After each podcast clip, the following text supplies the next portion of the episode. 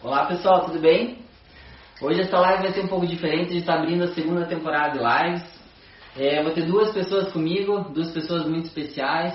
Uma a doutora Gisá aqui, doutora, amiga, é, companheira de mensagem, uma super amiga aí nesses últimos tempos. É, a gente trocou bastante mensagem, né, Gisá? Nossa amizade fortaleceu desde que. Desde o ano passado, quando eu fiquei doente, né? Desde que foi no consultório. É, foi no consultório. E de lá pra cá nossa amizade cresceu bastante. E nós dois estamos saudáveis, felizes, né? Graças a Deus. E a gente está aqui por um motivo bom, na verdade, né? Para espalhar essa felicidade e para conversar com uma pessoa também muito especial, que até foi. Ó, oh, deixa eu adicionar aqui. Deixa eu só adicionar aqui. Quase deixei passar ele aqui. Deixa eu ver se deu certo. certo. Acho que deu. Aguardando, Marcos. Só ele aceitar, acho. É, então, daí nós, nós estamos iniciando agora a nossa segunda temporada. Olá, Marcos, tudo bem? Boa noite. Bom, bom. Boa noite. agora. Só acertar agora... aqui o tripé aqui do celular. Tá bom, fica tranquilo. Estou fazendo a introdução, estou explicando que a gente, agora a partir de hoje, quinta-feira, pode marcar na agenda de vocês, se vocês quiserem é, um compromisso, ouvir uma história de superação, gravem lá que a gente vai fazer uns 10 episódios e eu vou chamar justamente pessoas que têm uma grande história para contar, que elas, teoricamente, pelo exemplo delas, elas tragam um benefício muito é, inspirador para quem assiste, para mim, que com certeza me fez, é, me inspirou em uma fase da minha vida.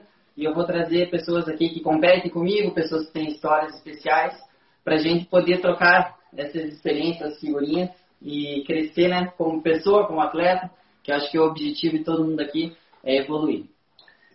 É, que, que, eu, que, que eu queria falar? Queria falar, como início de tudo, a nossa pauta aqui vai estar desenvolvida em, em três fases. Primeiro, uma introdução geral, que eu, na verdade, essa, essa primeira live da sequência vai ser um pouco diferente.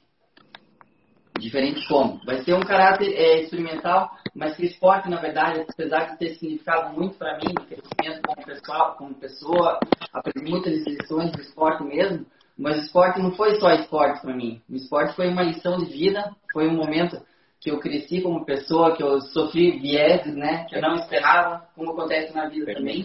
E daí a gente dá a volta por cima e aprende lições para nossa vida inteira. E essas lições para a vida inteira que eu quero partilhar aqui com vocês. Um caso muito especial, né, do, do Marcos. A gente conversou por telefone bastante já. Ele é paciente da doutora Gisate, uma história gigante, né, né, Marcos? Oh, com certeza. Já vou fazer uma introdução geral aqui, mas eu queria realmente dar as boas-vindas para vocês, agradecer o convite e dizer que é para a gente só falar com a, com a, emoção mesmo, com os nossos sentimentos, que acho que a lição inspiradora vai, vai vir através dessas emoções. Quer dar as boas-vindas para a gente, Marcos? Sim, sim. Bem, é, primeiramente eu quero agradecer, fazer parte dessa, dessa live, né, e, e falar um pouquinho da minha, das minhas aventuras das minha, da minha vida, das minhas experiências. Principalmente experiências, porque eu acho que é a experiência que nos engrandece. E aí a gente vai fazer, vai fazer todo o sentido que a gente tá, vai falar aqui. Tenho certeza. Eu, eu, só quero deixar a de introdução que são, tem duas verdades e que vai fazer, a gente vai falar de vida, vai falar, né, história de vida, né, uma, o, o que que, o, como começou tudo isso e basicamente nós vamos falar de vida. Mas a gente sabe que faz parte da vida duas coisas que todo mundo sabe. Um dia nós vamos morrer e um dia a gente, assim como a gente veio, e a gente vai embora sem nenhum bem material. São duas coisas que daí vai nortear nossa nossa fala. É isso aí. É, eu tenho um currículo, eu, não vou, eu vou ler daqui a pouco, tá? Só quero dar as boas-vindas para a Gisá, que a Gisá tá, tá, trabalha aqui pertinho, né? A gente conversa bastante, a gente tem, troca bastante experiência. E a doutora Gisá, ela está aqui por um motivo, né? Ela nós foi nossa ponte, né, Marcos? Com certeza. Nós dois consideramos ela pra caramba, né?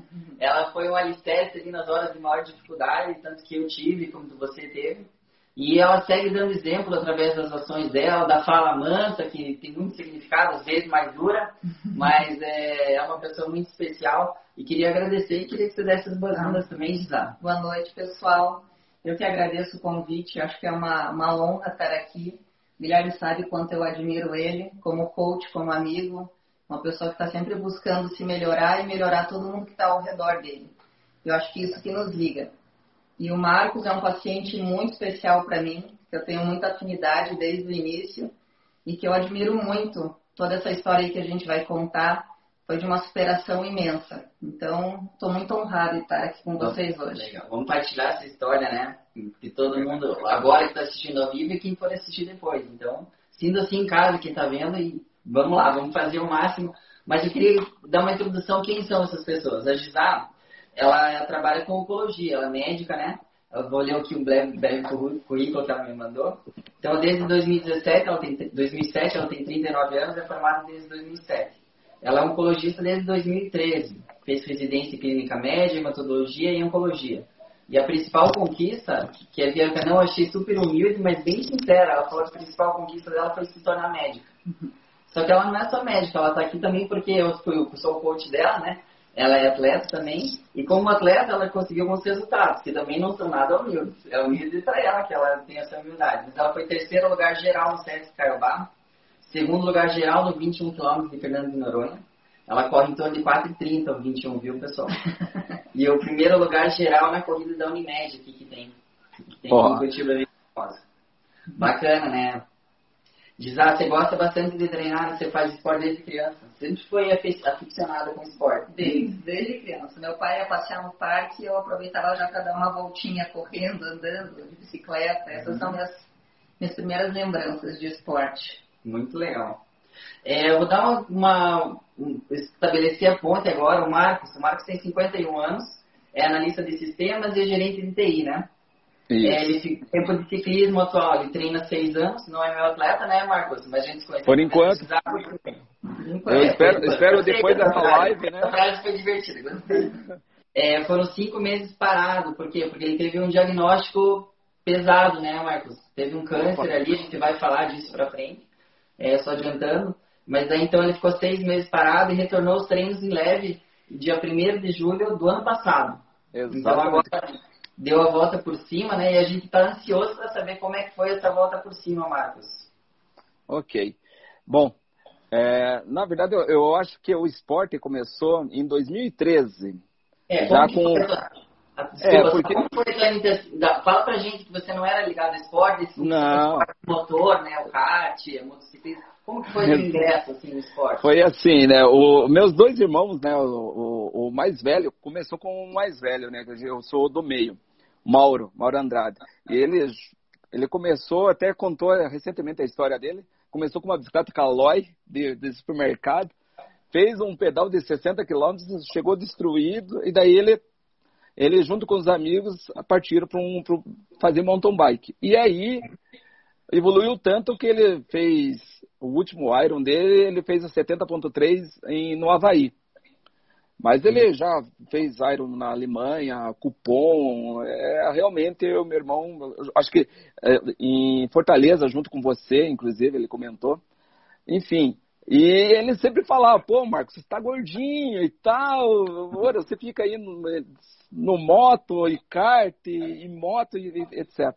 E, eu, e ele incentivou tanto o meu, começou a me incentivar, mas quem tomou a frente foi o meu irmão mais novo, que já fez dois, três aros e fez uhum. um último agora, um Fodax. Em, em, ah, fez prova extreme. Fez, uhum. já, já tá aqui, inclusive essa prova que é bem especial, ele, ele fez por mim. Foi a, a talvez a prova que, que eu não eu, eu fiz junto com ele, mas eu não fiz, é a principal prova para mim.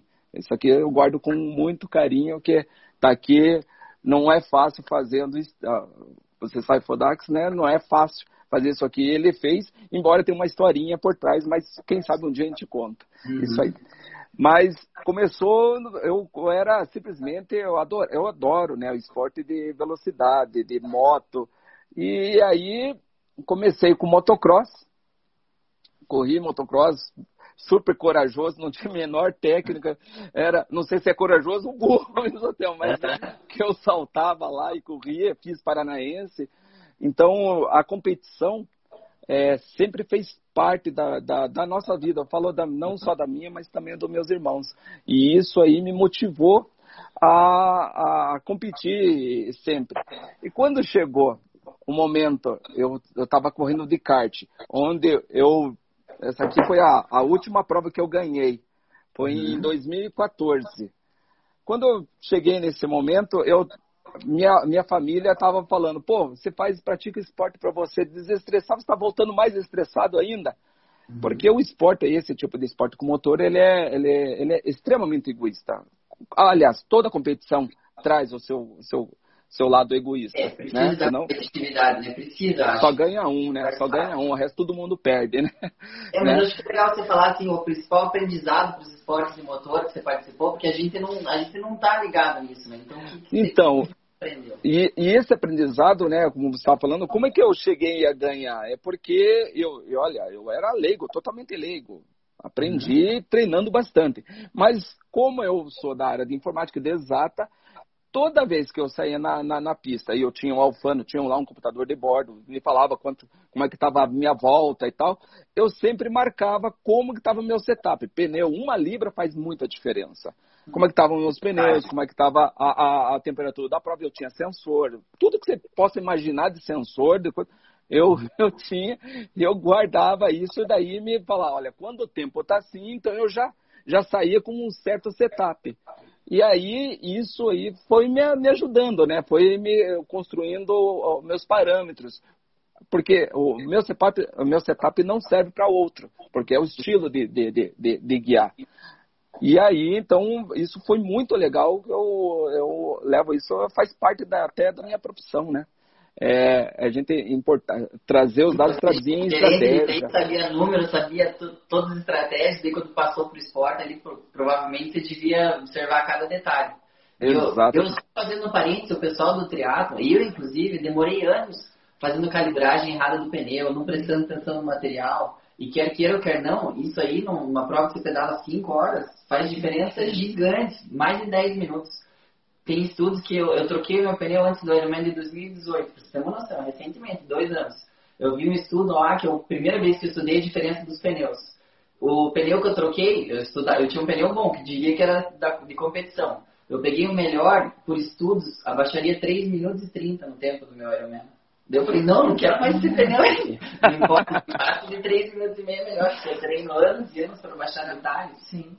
Então a gente sempre pode aprender com esses números, né? Com certeza, traz. Né? Inteligência Exatamente. Exatamente.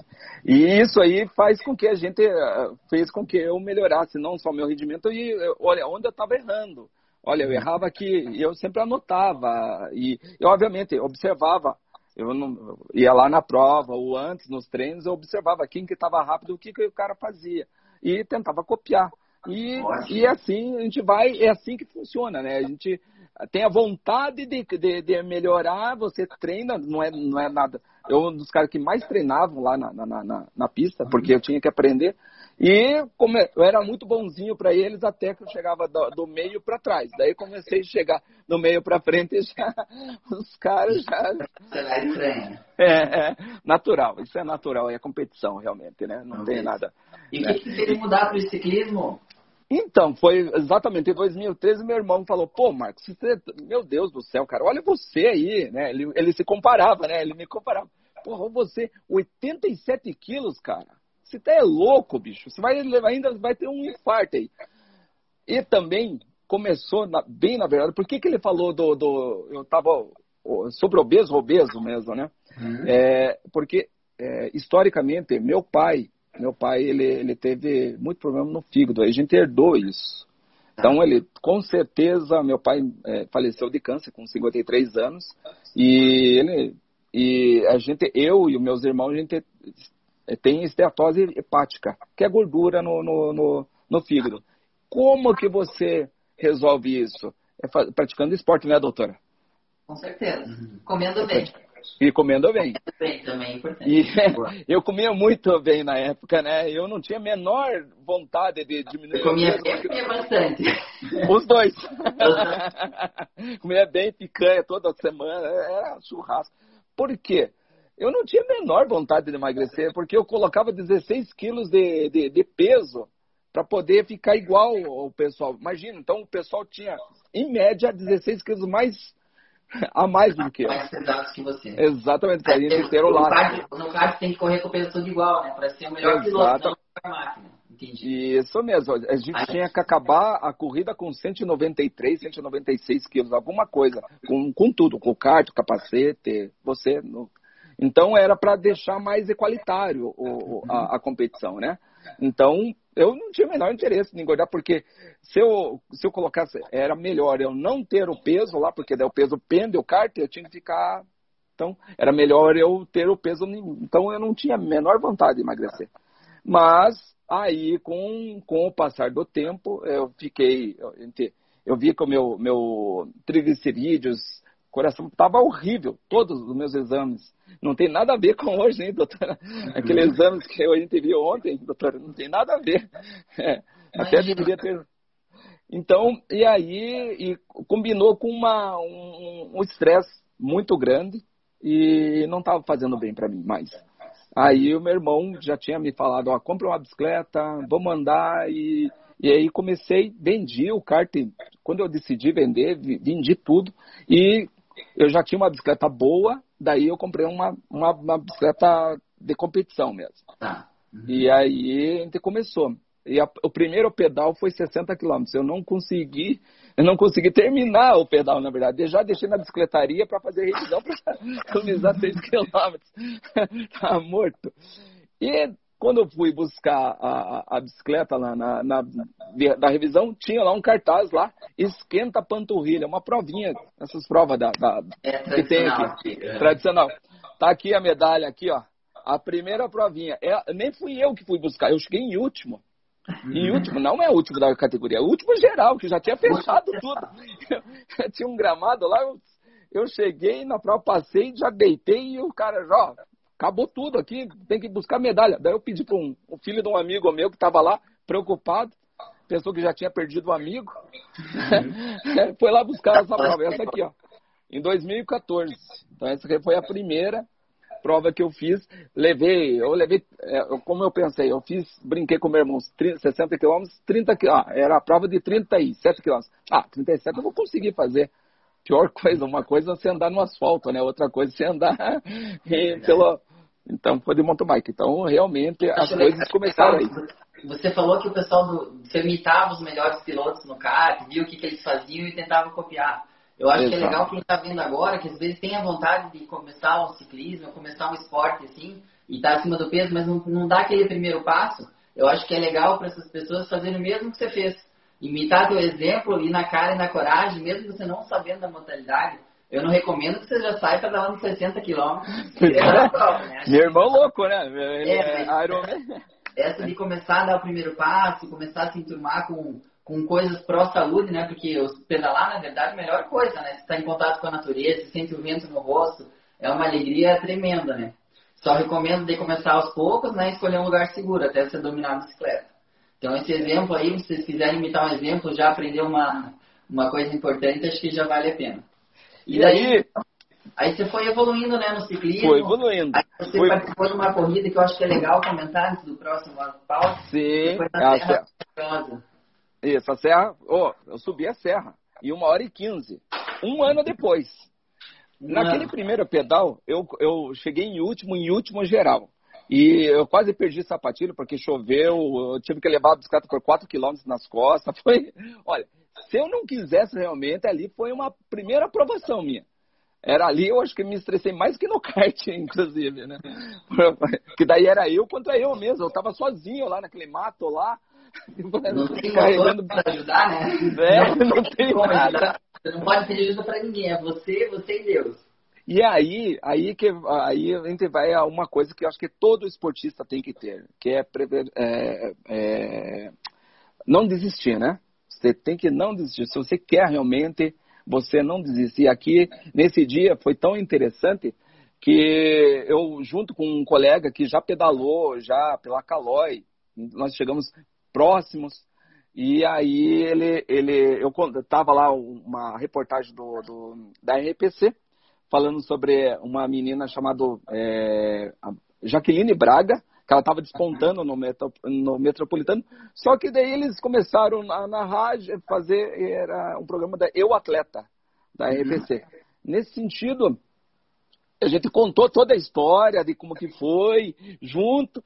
Eu, dos cinco episódios, eu participei dos três.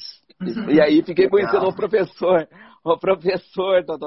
Aí então a, as secretarias já, já fiquei meio conhecido. E obviamente, né, eu, isso foi só o começo. E acho que a prova, a prova que eu cheguei no meu ápice realmente foi do Xterra que eu ganhei. É, Pro, fiz 73 quilômetros de duna, né? Uhum. E até o meu irmão, esse meu, o mais velho, ele, ele, ele fez essa, era uma prova, era, tinha ciclismo, de, tinha um Iron lá, tipo um, uma de streamer, né? Uhum. E ele fez o stream. E ele falou: O que, Marcos? Vai fazer essa prova de 70,3 na Duna, hein? Vou. E, e tinha treinado, né? Junto com os colegas. E ganhei. E foi, então aqui foi em 2016 essa aqui. 2016. Então, 2016 foi meu ápice. Isso foi quanto tempo depois de, de você começar no ciclismo? Um ano e meio. Um Ou dois anos, vamos colocar dois anos dois anos. Entendi. Então tem, tem um potencial, né? Tem potencial. O, o, o, meus irmãos falam que o meu pedal, em relação ao deles, que já, né, é o melhor dele, é o, é o melhor. E realmente isso vem lá de, de trás. Eu, eu tenho que contar uma história bem rapidinha, porque como é que eu gostei da bicicleta? Eis o, o Marcos aqui, meu pai faleceu em, em, final, no começo de outubro. Vai fazer 20, 26 anos agora, 9 de outubro. Uhum. E eu, eu fiquei com o carro dele e tal. E aí eu vou orando. Sempre lembrava, eu ajudei até a comprar esse carro. Eu ficava, sempre lembrava dele. Eu pensei, sabe de uma coisa, vamos, vamos vender esse carro. Pra, né, comprei uma Saveiro, que era o meu sonho na ocasião. E nessa aí, estagiário da Telepar, não, tinha acabado de comprar, faltou 500 reais lá, eu dei um cheque para 30 dias e não, não tive seguro. O que aconteceu? O único carro que não benzia lá no, nos caputinos, doutor, me levaram, estagiário. Então daí, o que aconteceu? Puta, eu ia para a faculdade a pé, assim, daí eu sempre passava pelo Jamor lá. Uhum. Eu desenvolvi um sistema para pagar 50% da bicicleta e comprei uma, uma Batine. Eu sei que eu comprei às 10 horas, a uma hora da tarde eu estava lá em Morretes. Eu e um amigo meu descemos de bicicleta louco. Então, uhum. então daí que veio essa, essa, essa vontade de ter bicicleta tal. Vira e mexe, eu descia para lá. Só, só descia. Subia sempre de trem. Tentei umas três vezes, não consegui.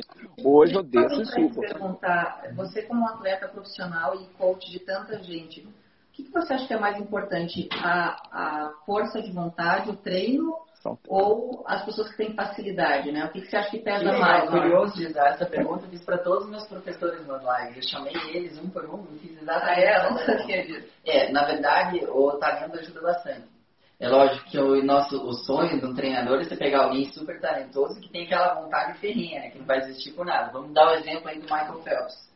Mas, ah, olhando em números gerais, Normalmente é aquela pessoa mais esforçada, que não desiste fácil, ela consegue chegar bem longe. Lógico que se somar isso ao talento, né, perfeito. É, mas assim, se você não tem facilidade para o esporte, eu digo assim, ó, não tinha facilidade nem para o ciclismo nem para a natação. Hoje eu acho que eu faço esses dois melhores percorridos.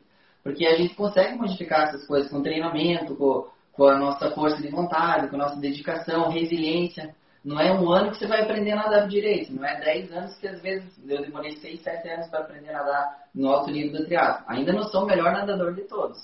Mas assim, a dedicação acho que supera qualquer falta de, falta de, de jeito que a gente tenha, né? Eu, eu Mas... tenho uma opinião sobre isso também. Hum, eu tenho uma opinião, opinião, sobre isso. Porque eu assisti, eu achei bem legal, eu assisti algumas lives sua histórica das lives, eu, eu gostei muito da Teca. Uhum, história sim. da Teca. E que fala justamente o que a doutora perguntou. Eu, na minha humilde, veja, é, eu não estou aqui, eu estou falando da minha opinião somente, eu não estou querendo colocar nada para ninguém. Mas, na minha opinião, a gente já nasceu com esse talento. E eu acho que não para por aqui. Eu acho que, eu estou falando de vidas. Eu acho que esse talento não vem de hoje. Nasceu com o talento já vem de algumas experiências anteriores, na minha uhum. opinião. Porque eu, eu acredito que não acaba aqui a vida e não começa aqui também. Né? Quando a gente falou, eu fiz aquela introdução, que um dia a gente vai morrer, esse corpo que vai morrer, mas acho que o espírito da gente sobrevive. E acho que a maioria das religiões fala sobre isso, inclusive. Só que uns falam que vai, vai ficar no, no, no paraíso, e outros, né? Mas eu vejo que a gente eu acredito que a, a, vida não acaba, não acaba aqui. Ela se soma. Então, e eu acredito... assunto, é, eu até queria entrar no assunto na, na, na pedra do teu caminho que você está tá Que eu, eu quero trazer para esse lado. É, vamos falar agora da, da, da, parte do viés, o que aconteceu com você, como que foi essa fase. Eu estou aqui com a doutora justamente para ela corroborar esse diagnóstico difícil que você teve e explicar Sim. como que eram as suas chances, o que, que você tinha que fazer e por que, como que você recuperou. Então agora a gente vai conduzir essa entrevista nessa, nesse sentido. É, exato. Veja só, é, quando eu cheguei para fazer a primeira entrevista, primeira é, consulta com um oncologista, foi no, no Oncoville, eu falei lá primeiro com o médico da minha esposa, que ela teve um pouquinho de, ela teve câncer de pele, ele não entendeu nada. O que? Tá com... Eu já estava com o diagnóstico de imagem feito por duas vezes. Lá no o segundo era do Marcelino Champagnat, onde saiu o nome e sobrenome da doença. Endó, é, é, você tem primário é, neuroendócrino no pâncreas e secundário no fígado. Ou seja, secundário metástase, né, doutora? É isso, né? Sim. Me corrija se estiver errado, doutor, se estiver falar algum termo errado aí. E, e aí eu cheguei com esse diagnóstico, com imagem e tudo, e fui fui fazer a, a, consulta. Ele não entendeu nada. Já me passou para, olha, vou passar para o diretor aqui de oncologista, que é o doutor Denis Jardim, que é colega da doutora. Ele ficou uma hora comigo, mesmo ele, com tanta experiência que ele veio do Sírio, vezes ele ficou uma hora comigo, cara, mas você está doente mesmo? Porque no dia anterior eu tinha feito uma prova de, de resistência é, lá em Entre Rios, em Guarapuava. 110 quilômetros, eu subi três montanhas, deu 1.700 de altimetria, onde o meu esforço foi hípico, foi 707. O, o segundo, esse da Dunas, eu, eu fiz o meu esforço, foi 404. Veja, eu fiz 707, 300 a mais. Porque já estava Você está falando do esforço índice de graduação do Strava, né? Exatamente. Strava, que ele mede pela frequência cardíaca. Por exemplo, se você treina duas horas essas duas horas para nós ver cinco lá no máximo, aí a graduação é muito maior. Então ele fez uma prova de resistência e provavelmente o coração dele bateu no máximo a prova toda. Porque ele tinha que compensar a doença que ele estava devendo alguma coisa. Hum, interessante. Uhum. E aí ele me poupava e tal. Eu falei, cara, mas será? Vamos ver isso aí direito. Só que veja só que interessante. Eu já entrei na. na ele falou para mim: olha, Marcos, eu acredito que você já tem essa doença há uns 10 anos. É, porque ela é realmente, né, doutora, é uma doença que você ela não aparece. Quando, daí, quando ela dá o, o, sintoma, ela meio que já, já alastrou. Já, então você não sente, não sente muita coisa. E eu só fui sentir justamente fazendo esporte. Eu estava fazendo uma prova, na, essa, a dor, na, na, na que daí fui investigar, estava fazendo uma prova em São Luís do Purunã e eu cheguei na época em sétimo. E, e muito frio, comecei a tossir, tossir, e aí com dor no abdominal, muita dor, e fui fazer exame. E aí que começou tudo. Então, quando eu cheguei com o diagnóstico, ele falou, cara, o que você está fazendo, continue. Continue porque está é, tá dando certo para você. E quando eu fui, só que um pouquinho antes, eu, eu a minha cunhada também é, é, é médico, ela, ela estudou junto com o Fábio Porto, ele é, é a especialidade em fígado, ele faz transplante. E ele, bem assim, quando ele estava com o primeiro diagnóstico do DAP, ele falou, cara, não é para você comemorar, mas não é para você ficar muito feliz. Mas pelo que eu estou entendendo, acho que você ganhou na loteria esportiva. E eu fui ver o prêmio, que, que era na loteria, qual era o prêmio da loteria esportiva. O prêmio é que é o neuroendócrino é um, um câncer que é mais é, é, como é que se diz, doutora? Ele é menos agressivo, né? Indolente mais indolente. Então, isso aí fez que eu tivesse uma, uma sobrevida aí, teoricamente maior. É o mesmo câncer do Steve Jobs. É. E eu, ele eu, durou, ele ficou. Ele eu é um... para Gisdar falar um pouco da doença e até como que ela encontrou você. Na verdade, Isso. esse tumor é um tumor relativamente raro e apesar de ser nascer no pâncreas não é aquele câncer de pâncreas que todo mundo ouve e teme bastante, né? Então, o tumor neuroendócrino ele pode nascer em qualquer parte do nosso corpo. Ele nasce de células que secretam hormônios. No pâncreas é o mais comum de acontecer. E ele pode, esse tumor é traiçoeiro, assim, porque ele pode ter um comportamento, desde um comportamento bem indolente, como foi no início do Marcos, até ter um comportamento bastante agressivo. E em algumas situações, ele pode começar indolente e a doença ir modificando ao longo do curso e se tornar bastante agressiva. E foi o que aconteceu com o Marcos. Ele já tratava, talvez há uns dois anos, né, com essa outra equipe, e ao longo do tempo, essa doença então foi um ano, foi ficando um mais grave, mais grave, deixou ele responder aos tratamentos que são mais light, mais leves. E quando ele chegou no meu consultório, era uma situação extremamente grave. O fígado dele estava bastante 90%, 90%, doutora, lembro que você comentou comigo. comprometido e todas as funções do fígado já bem alteradas. Apesar dele não admitir, ele estava muito cansado, não conseguia comer nada. É, até o ponto que eu precisei chamar o filho dele no consultório. O filho dele foi lá e falei, olha, ou teu pai entende que a situação é muito grave, ele precisa começar a tratar imediatamente. A gente teve uma série de problemas com o convênio, então demorou para ele começar o tratamento. É, ou a gente pode perder a chance de tratá-lo.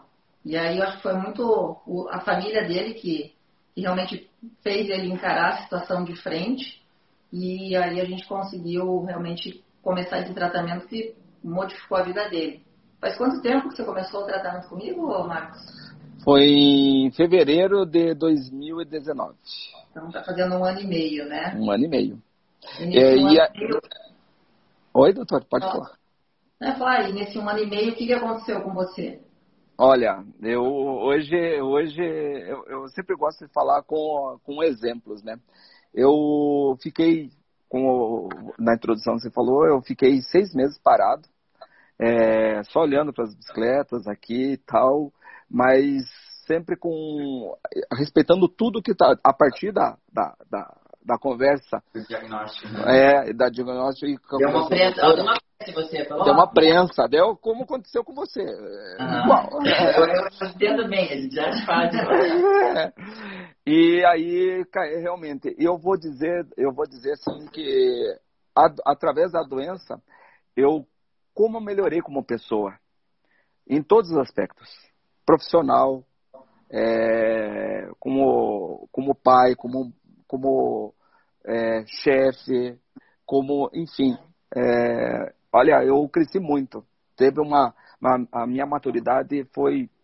E hoje, o fato de a gente estar conversando aqui é um, é um plano que eu tenho. É de repassar essas situações que nós estamos, que eu vivi. E quem sabe ajudar algumas outras pessoas. A gente convive, a, a doutora mais do que eu, eu vou a cada 15 dias fazer o tratamento. Inclusive, ontem eu fiz, estou aqui com a, com, com, a, com a químio nesse momento. E graças a essa químio, através de muitas pessoas que estudaram, que chegaram, como a doutora, outros, outros pesquisadores, hoje eu estou vivo. E é isso que eu quero passar. Eu, eu quero agradecer e eu quero fazer as coisas. Eu quero agradecer a vida que eu tenho hoje que não me limita a nada. Sábado eu fiz 105 quilômetros, eu fui até quase lá até os guardas, passei o pedágio, subi lá São Luís do Purunã e voltei muito bem.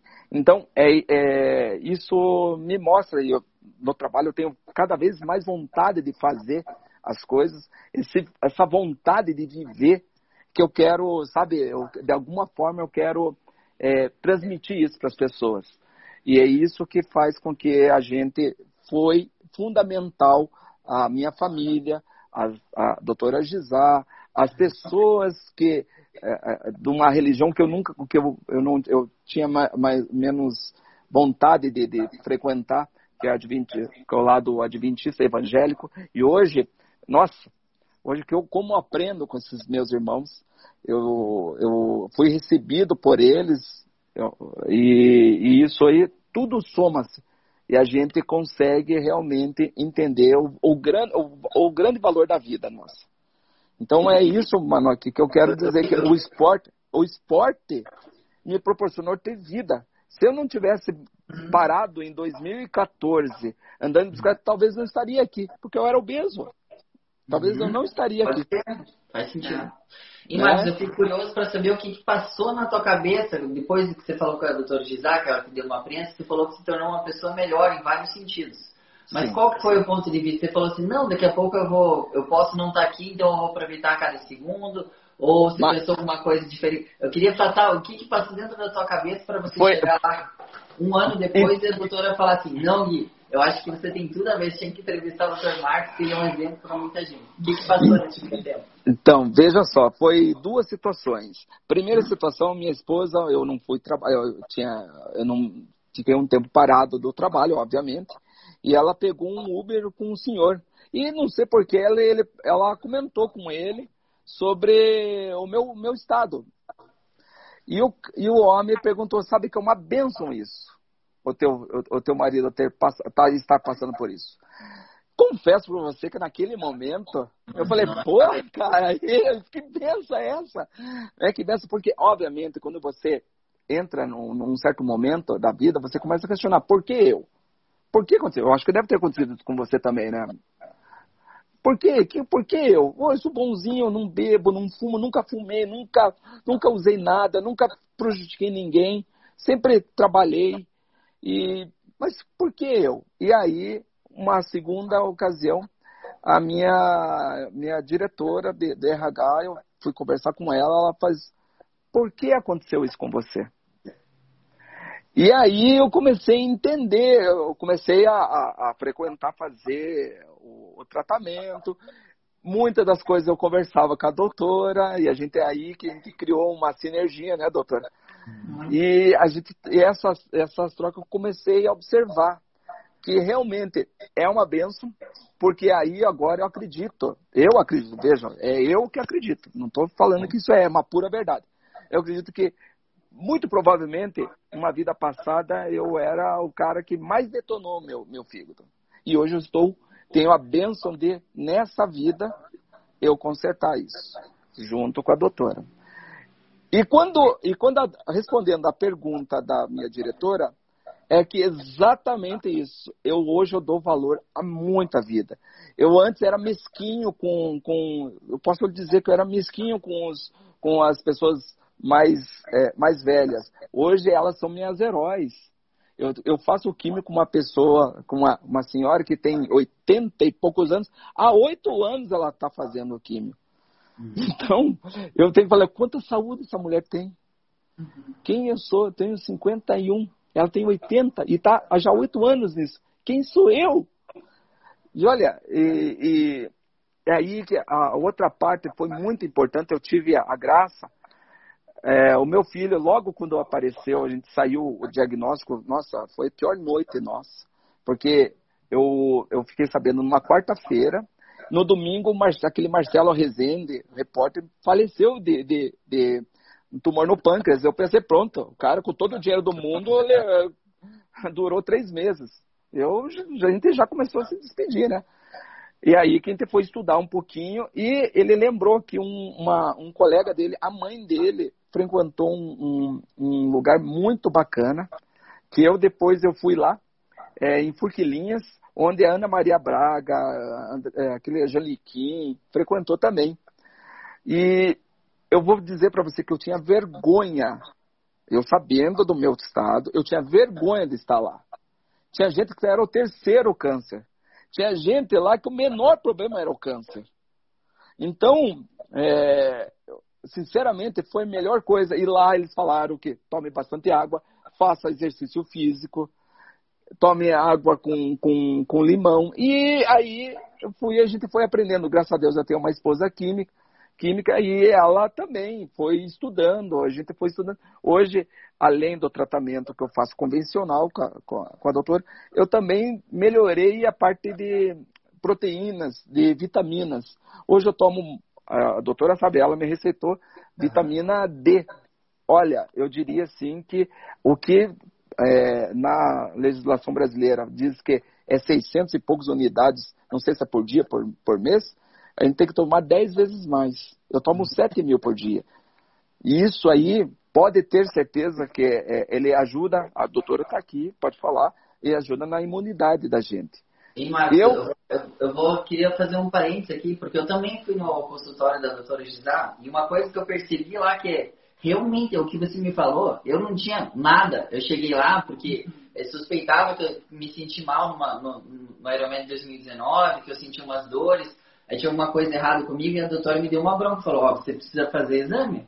Você precisa fazer uma ressonância, né, tomografia geral, angiotomografia geral, porque não é normal você ter dor no peito, no, no, no pulmão. Daí fui lá na clínica, na clínica dela dar o diagnóstico e eu me senti, eu não sei, era, era festa junina, estava um clima festivo lá, eu via as pessoas fazendo químio e o astral, a educação, teve uma moça de 70 anos, eu vou falar uma moça de 70 anos me deu lugar no sofá para eu sentar. Eu falei, mas eu falei, caramba, não, fica aí, senhora, fica tudo tranquilo. E ela tava super de bom humor, fazendo aquilo. Eu falei, nossa, esse lugar aqui é diferente. Eu acho que as pessoas que trabalham lá, assim, não sei, as pessoas que estão. Não sei, eu me senti um astral muito bom, eu saí super leve de lá.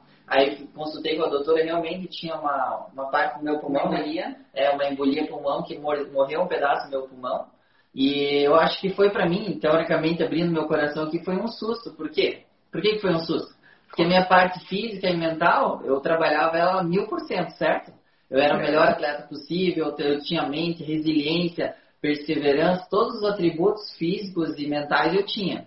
Mas faltava alguma coisa, faltava, acho que um certo despertar e, um, e jogar essa semente para os demais. Por quê? Porque como se eu estivesse num carro a 110 km por hora, viajando e vendo as coisas, mas eu não parava para observar cada detalhe. Observava o cheiro das coisas, a natureza. É, outro dia eu estava plantando coisa no jardim com a minha mulher e ela falou, mas você não sabe nada disso? Mas eu estou querendo saber agora. Mas ela falou, você passou a vida toda sem enxergar isso?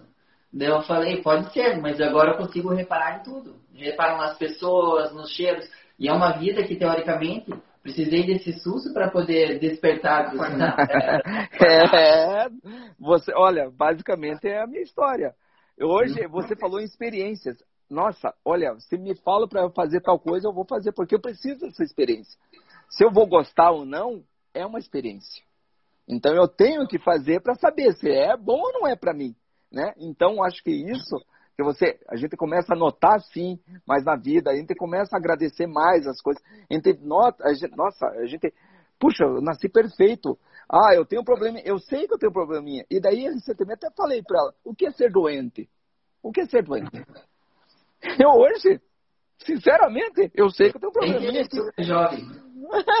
e, eu, e, é muito legal que quando eu, eu tive muitas, veja, é, é legal que eu, eu lembro do, do doutor, eu fui logo quando eu fiquei sabendo, eu fui para São Paulo é, e consultei com um doutor lá chamado Paulo Hoffman.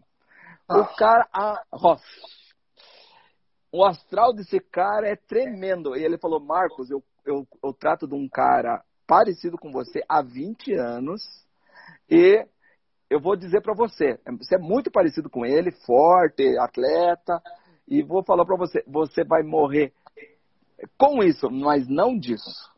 Nossa, cara, isso aí, isso aí saltando alto, imagina, né? É legal. Então vou morrer de outra coisa, mas não do, do, do câncer em si. E então, sabe, Manuel, que então essa, essas questões, é, o esporte ajuda muito, porque ele me, me faz eu ficar forte. Me faz se sentir mais vivo, né, Marcos? Mais vivo mais vivo. Isso do que é ser doente, né? É, existem várias formas de doença. Às vezes você tem uma debilidade física, né, como um câncer, ou mesmo um trauma, uma embolia pulmonar, mas tem gente que é perfeito fisicamente e tem uma sensação de vazio, de tristeza, de insuficiência de vida o tempo todo. E pode ter todos os exames 100%, e será que essa pessoa realmente é saudável? Né? E eu acho que o esporte, eu posso falar como médica e como atleta amadora, eu acho que a grande mágica do esporte é você, e até pela endorfina, serotonina que ele, que ele produz em nós, você começa a se sentir muito mais vivo. Né? E essa sensação de alegria, que só acho que os atletas aqui sabem do que eu estou falando, é, é algo que nos traz uma, uma alegria inerente, nos faz agradecer, ter sempre um sorriso no rosto, estar bem disposto quase o tempo todo, apesar dos cansaços de treino. Então, eu acho que o esporte, e eu procuro passar isso para todos os meus pacientes, é, é, algo que é fundamental no tratamento, seja do câncer ou de qualquer outra doença. Claro, cada um tem um ritmo, cada um tem uma condição, o Marcos realmente tem uma, é excepcional nisso, mas fazer esporte, mesmo tendo um câncer, é algo que só ajuda, diminui cansaço, diminui dor, é, melhora a disposição, é, é maravilhoso. Né? E aqui a gente tem isso, você tem vê isso todo dia, né? Eu vejo todo dia. Meu trabalho é isso, né? Fazer as pessoas chegar cansadas do trabalho, atarefada. Eu também às vezes estou, mas eu vejo muito nas pessoas, né? Sei lá, teve um dia difícil no trabalho, eu chego mais carregado. Elas nadam lá 10 minutos, tudo bem, ainda aqueceu, fazem o primeiro esforço, começam a dar risada com os amigos, deu uma hora depois, sai levinha da piscina, sai levinha, já descontou toda a raiva que estava lá antes, aquela angústia, e uh, muda até o padrão, se, você, se eu pudesse observar, secar o cérebro das pessoas, elas chegam com um padrão ativo de, do cérebro lá, não tão bom, né, de viver nesse estado 24 horas por dia, porque cansa, né? Mas aí abaixa os níveis das ondas cerebrais, o corpo começa a funcionar direito de novo, tem o estímulo físico, aí ela sai levinha, por quê? Porque o cérebro está numa outra frequência, uma frequência que na verdade não traz problema.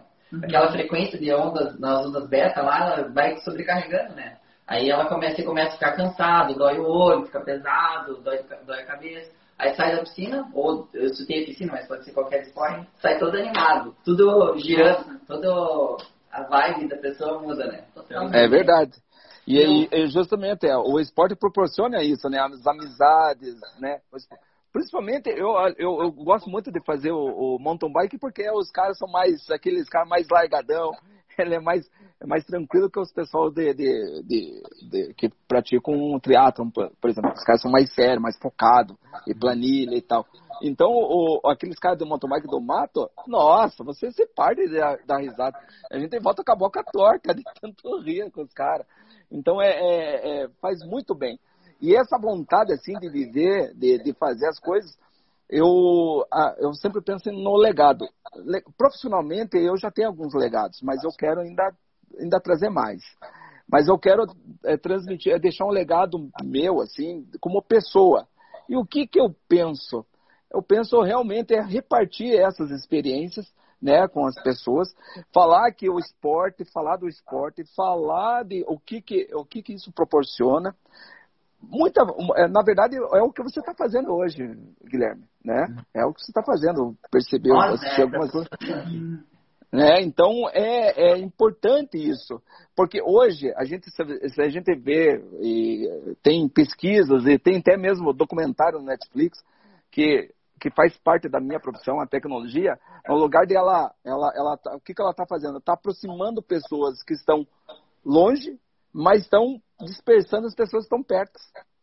E isso aí está tá causando uns, alguns transtornos nas pessoas, tanto que depois da, do, das redes sociais, o índice de, de, de suicídio aumentou muito. Então, no lugar de viver uma vida, é, um avatar, viva a tua vida, vai lá, pega uma bicicleta, sinta o cheiro, veja um, veja um, lobo, um lobo guará, veja uma coruja, veja um mar, entre no mar, sinta a vida. E, e né? Até queria fazer uma pergunta para a Gisá nesse sentido.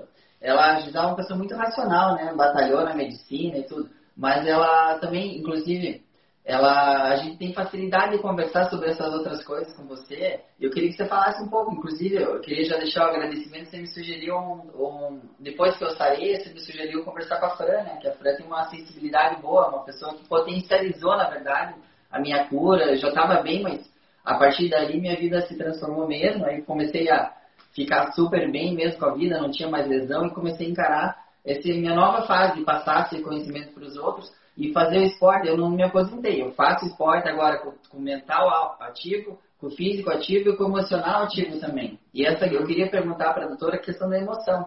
As pessoas têm, têm doenças, tá dia a dia convivendo com isso.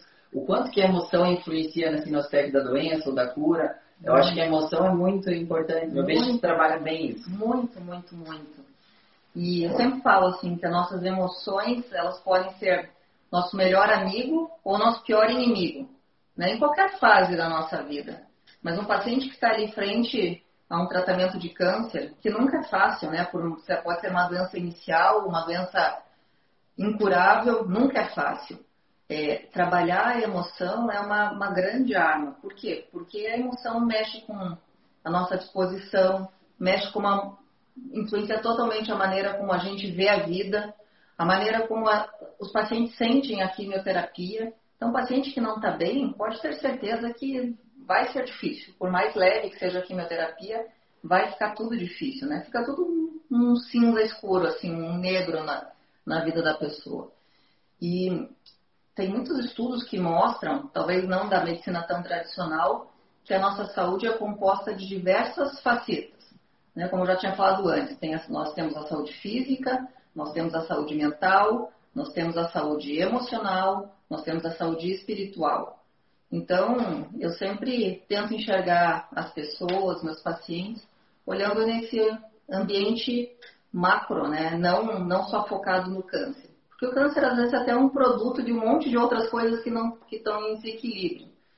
Então, eu acho que realmente que para uma cura profunda, e nem sempre essa cura vai resultar numa vida longa, mas para uma cura profunda, a pessoa tem que se curar de dentro para fora.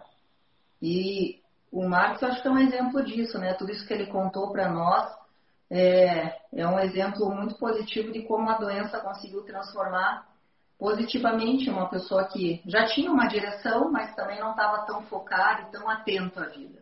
É. E muitas pessoas me perguntam, ah, mas por que você faz lida com câncer? É uma doença tão difícil, não é, é triste? Né? É pesado. É pesado. Algumas coisas são pesadas, outras não, mas eu acho que também eu tenho sempre uma grande oportunidade de ter grandes lições na minha frente.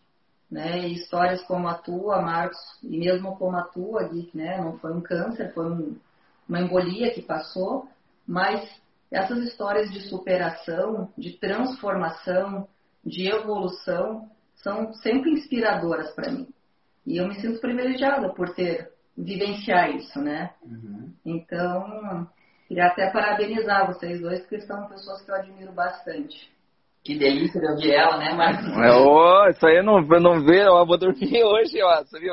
É só, olha que legal, ó, por causa de uma doença, né? Nós estamos aqui falando. Como que eu ia conhecer a doutora Gisá se não fosse isso? Com certeza, né? Então, é, mas agora ela falou, um, tocou num assunto espiritual. É, eu sempre fui, meus pais, muito ecléticos. A gente acredita em Deus, acredita que a gente que a gente faz aqui, a gente sabe muito bem que a gente acredita na, na efeito, no causa efeito, né? Que você faz aqui. Você não é não é obrigado a plantar, mas é obrigado a colher. Então esses ensinamentos, esses valores, meu, meus pais passaram muito. E logo quando eu me, me, a gente, nós homens lá, meu pai chamou, olha, de todos os, os, os, os mandamentos, você tem que respeitar um, que teoricamente fala de todos. honre o pai e a mãe. Então é respeitar, é não matar. Se eu honrar eles, é não matar, não, não roubar. Então eu estou honrando eles. Então esse é o, talvez é o valor que eu levo e, e, e graças a Deus eu consegui transmitir para o meu filho que tem 31 anos agora. E eu sempre fui muito precoce e o interessante é que eu sempre tinha uma intuição das coisas. Com cinco anos eu previ que o meu pai ia quebrar a chave na, na dentro da, da, do miolo de, que ligava o, o carro dele. Tem uma sensibilidade. sensibilidade. Exatamente. E hoje, depois dessa doença, talvez é o que a doutora falou, a gente começa a entender mais. Olha, parece que foi multiplicou isso. E, e, o interessante é que eu é, é, imperceptível, eu falo as coisas, mas depois vou ver o que acontece. E é certo, certas situações eu falo, então eu não tenho uma coisa que eu, eu perdi a vergonha de falar antes, eu ah, não, não sei como é que a pessoa vai reagir sobre isso. Então, é experiência. Pode ser que não seja tão agradável para a pessoa naquele momento. Mas, mas sim, eu estou passando o que, que eu estou escutando. Posso estar errado, claro, eu sou ser humano, posso estar errado, mas geralmente está fazendo sentido para as pessoas algumas coisas que eu venho comentando, eu venho essa sensibilidade. Então, isso só aguçou com a doença. Uhum. Né? E então, portanto, é, é, é, mais ou menos nesse sentido que eu quero continuar fazendo isso, né? Eu acho que isso foi talvez porque você também aconteceu de você estava dirigindo o carro muito rápido, né? Aí você parou e você percebeu um dom que você tinha, talvez um talento. E sim, eu acho que a gente é um ser espiritual antes de tudo, né? Não é só carne e osso, né? É, independente da religião, tu vai pregar sempre que é, algumas pontos são bem importantes. Honrar o pai e mãe é um mandamento também, né? Amar Sim. a Deus e amar o próximo, né? Melhor Exatamente. Mandamento acho que não tem. Se você faz isso, respeita isso, cara, eu acho que tua vida já vai ser bonita por si só. E se você puder apreciar cada detalhe, fazer as coisas que estão no teu coração, cara, aí realmente você vai viver uma vida plena. Agora, se quando você não está seguindo o que está dentro do coração, às vezes as coisas começam a enterrar um pouquinho. E, e, e, é isso mesmo. Eu parei, sabe, Guilherme? Eu parei de ficar prestando muita atenção nas coisas ruins e comecei a prestar atenção nas coisas boas. Coisas ruins? E acho... Tô brincando. e tem, né? Ó, é, morreu tem, morreu tem teu pai. Ou tem dificuldade, é, É, as coisas acontecem, né? Se eu ficar olhando, pô, eu fiquei doente. Sim. Ah, eu tenho que usar 15, 15 dias fazer químio. Você perfurado todo dia. Cara, eu tinha pavor de, de, de agulha. Hoje eu. Então eu parei de, de, olhar o lado ruim das coisas e comecei a prestar atenção nas coisas boas. E isso acho que é foi o principal visão que, eu, que, eu, que, eu, que aconteceu comigo. Então hoje eu, eu agradeço, agradeço as meninas, nossa, é, nossa, lá na VCTR, lá as meninas lá me atendem como a gente é um rei. E o interessante é que não é fácil a vida da doutora Design, nem tão pouco das pessoas que estão lá. Eu, eu sinto a carga, imagine. É, eu, um belo dia agora, recentemente, tinha um, um, menino de 34 anos que eu olhei assim, parecido com meu filho, e estava noiva dele, e eu ajudei a comprar os pneus que eles estavam querendo casar e viajar. E nisso, dali 15 dias, o cara faleceu. Pense, cara. Pense a, a dor disso. E ainda bem que hoje a gente, é claro, a gente fica chateado naquele momento, mas eu acredito que não para por aqui aquilo. E eu, por isso que eu. Gente, é, desculpa te interromper, mas a gente vai ter uns dois minutinhos. Já vou passar a palavra para você de novo. Mas eu queria agradecer a Gisá por dispor do tempo dela. Foi super difícil arrumar os horários dela, que ela, ela está fazendo bastante curso, tem os trabalhos dela já. Também está numa nova fase, né? Então ela disponibilizou o tempo para a gente, a gente agradece, né, Marcos? É muito importante oh, para a gente. Obrigado. Palavras, palavras melífluas, cheias de mel, né? Parece quando ela fala, uma delícia. É, então, obrigado, Gisá, por estar aqui. Obrigada a você. E queria agradecer já a você, Marcos, também, mas eu vou querer que você, você falou do teu, do teu propósito de vida, de espalhar. Eu queria saber como que. Minha última pergunta para você nesse minuto final. Como que você faz para exponenciar isso, para dar um, aumentar isso de uma forma bem significativa? Pensa nisso e tenta responder nesse minutinho. Claro.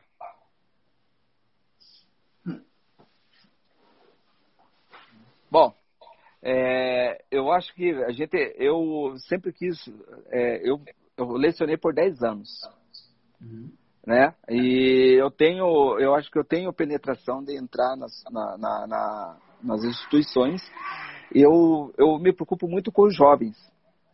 E eu gostaria realmente de passar, fazer algumas palestras é, falando o que, que é, um, o que, que é um, um trauma. Não vou falar de câncer, vou falar de alguns traumas eu vou falar um pouquinho de tecnologia, que a gente tem que desacelerar um pouco de tecnologia. E eu quero realmente, é, de alguma forma, é, ser um mensageiro. E recentemente agora eu vou participar de uma missão. Eu fui convidado e meio que uma, uma história até bonita também. Um dia a gente vai conversar entre nós. A doutora Gisa já sabe um pouquinho. Eu vou agora no final do mês eu vou para, para Manaus é, cuidar de, junto com um grupo dos melonitas, vou cuidar de 70, pessoas, 70 crianças. E ali eu vou deixar um pouquinho da, da minha experiência, da minha, desse meu jeito de ser. De, eu também, eu sei da onde eu vim. Eu vim onde eu tinha que, para ir para aula, eu pegava carona. Nunca passei fome, nada, graças a Deus. Mas. Ah, tem, 20 eu... segundos, tem 20 segundos aí vai cortar o vídeo, tá? Então dá tá, uma vai. personalizada lá. Tá, então eu, eu quero, eu vou. A, a, essa foi a primeira de muitas palestras que eu quero, quero fazer junto aí, com outras então, pessoas. eu quero um dia eu quero um dia convidar você para fazer parte da minha palestra. É a doutora Gisar. Vai inverter. Legal, é Joia. Obrigado, Marcos. De novo, tem 10 segundinhos extra aí. Obrigado. Obrigada, Valeu boa pelo noite, tempo. pessoal. Um abraço para todo Tô- mundo aí. E Muito vamos, obrigado. vamos, lá, vamos continuar essa vibe boa aí. Obrigado por você ter me convidado e ter iniciado essa minha carreira agora.